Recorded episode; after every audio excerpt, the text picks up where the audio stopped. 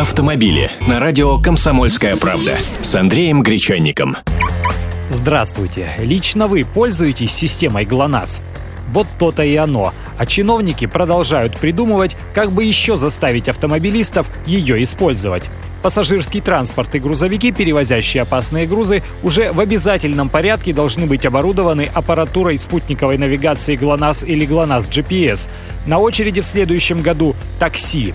Но и нам с вами, похоже, избежать подобной обязаловки не удастся. Много лет уже проектируют систему экстренного реагирования при авариях Эра но пока не смогли ее довести до ума. И вот новое предложение. Министерство транспорта изучает возможность применения навигационных технологий ГЛОНАСС и GPS для взимания платы за проезд по платным участкам дорог.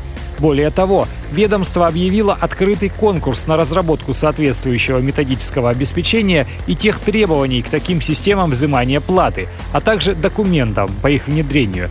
Разработчикам перепадет ни много ни мало несколько десятков миллионов рублей. А обычные шлагбаумы им не нравятся, это объяснимо. Слишком медленно производится оплата, ждать всем приходится. Люди недовольны такими платными дорогами, и пропускная способность меньше. Соответственно, и денежки не такой быстрой рекой текут. Вот если бы считывание денег производилось автоматически, а электронная система смогла проконтролировать, какой протяженности платный участок проехал данный автомобиль, было бы быстрее.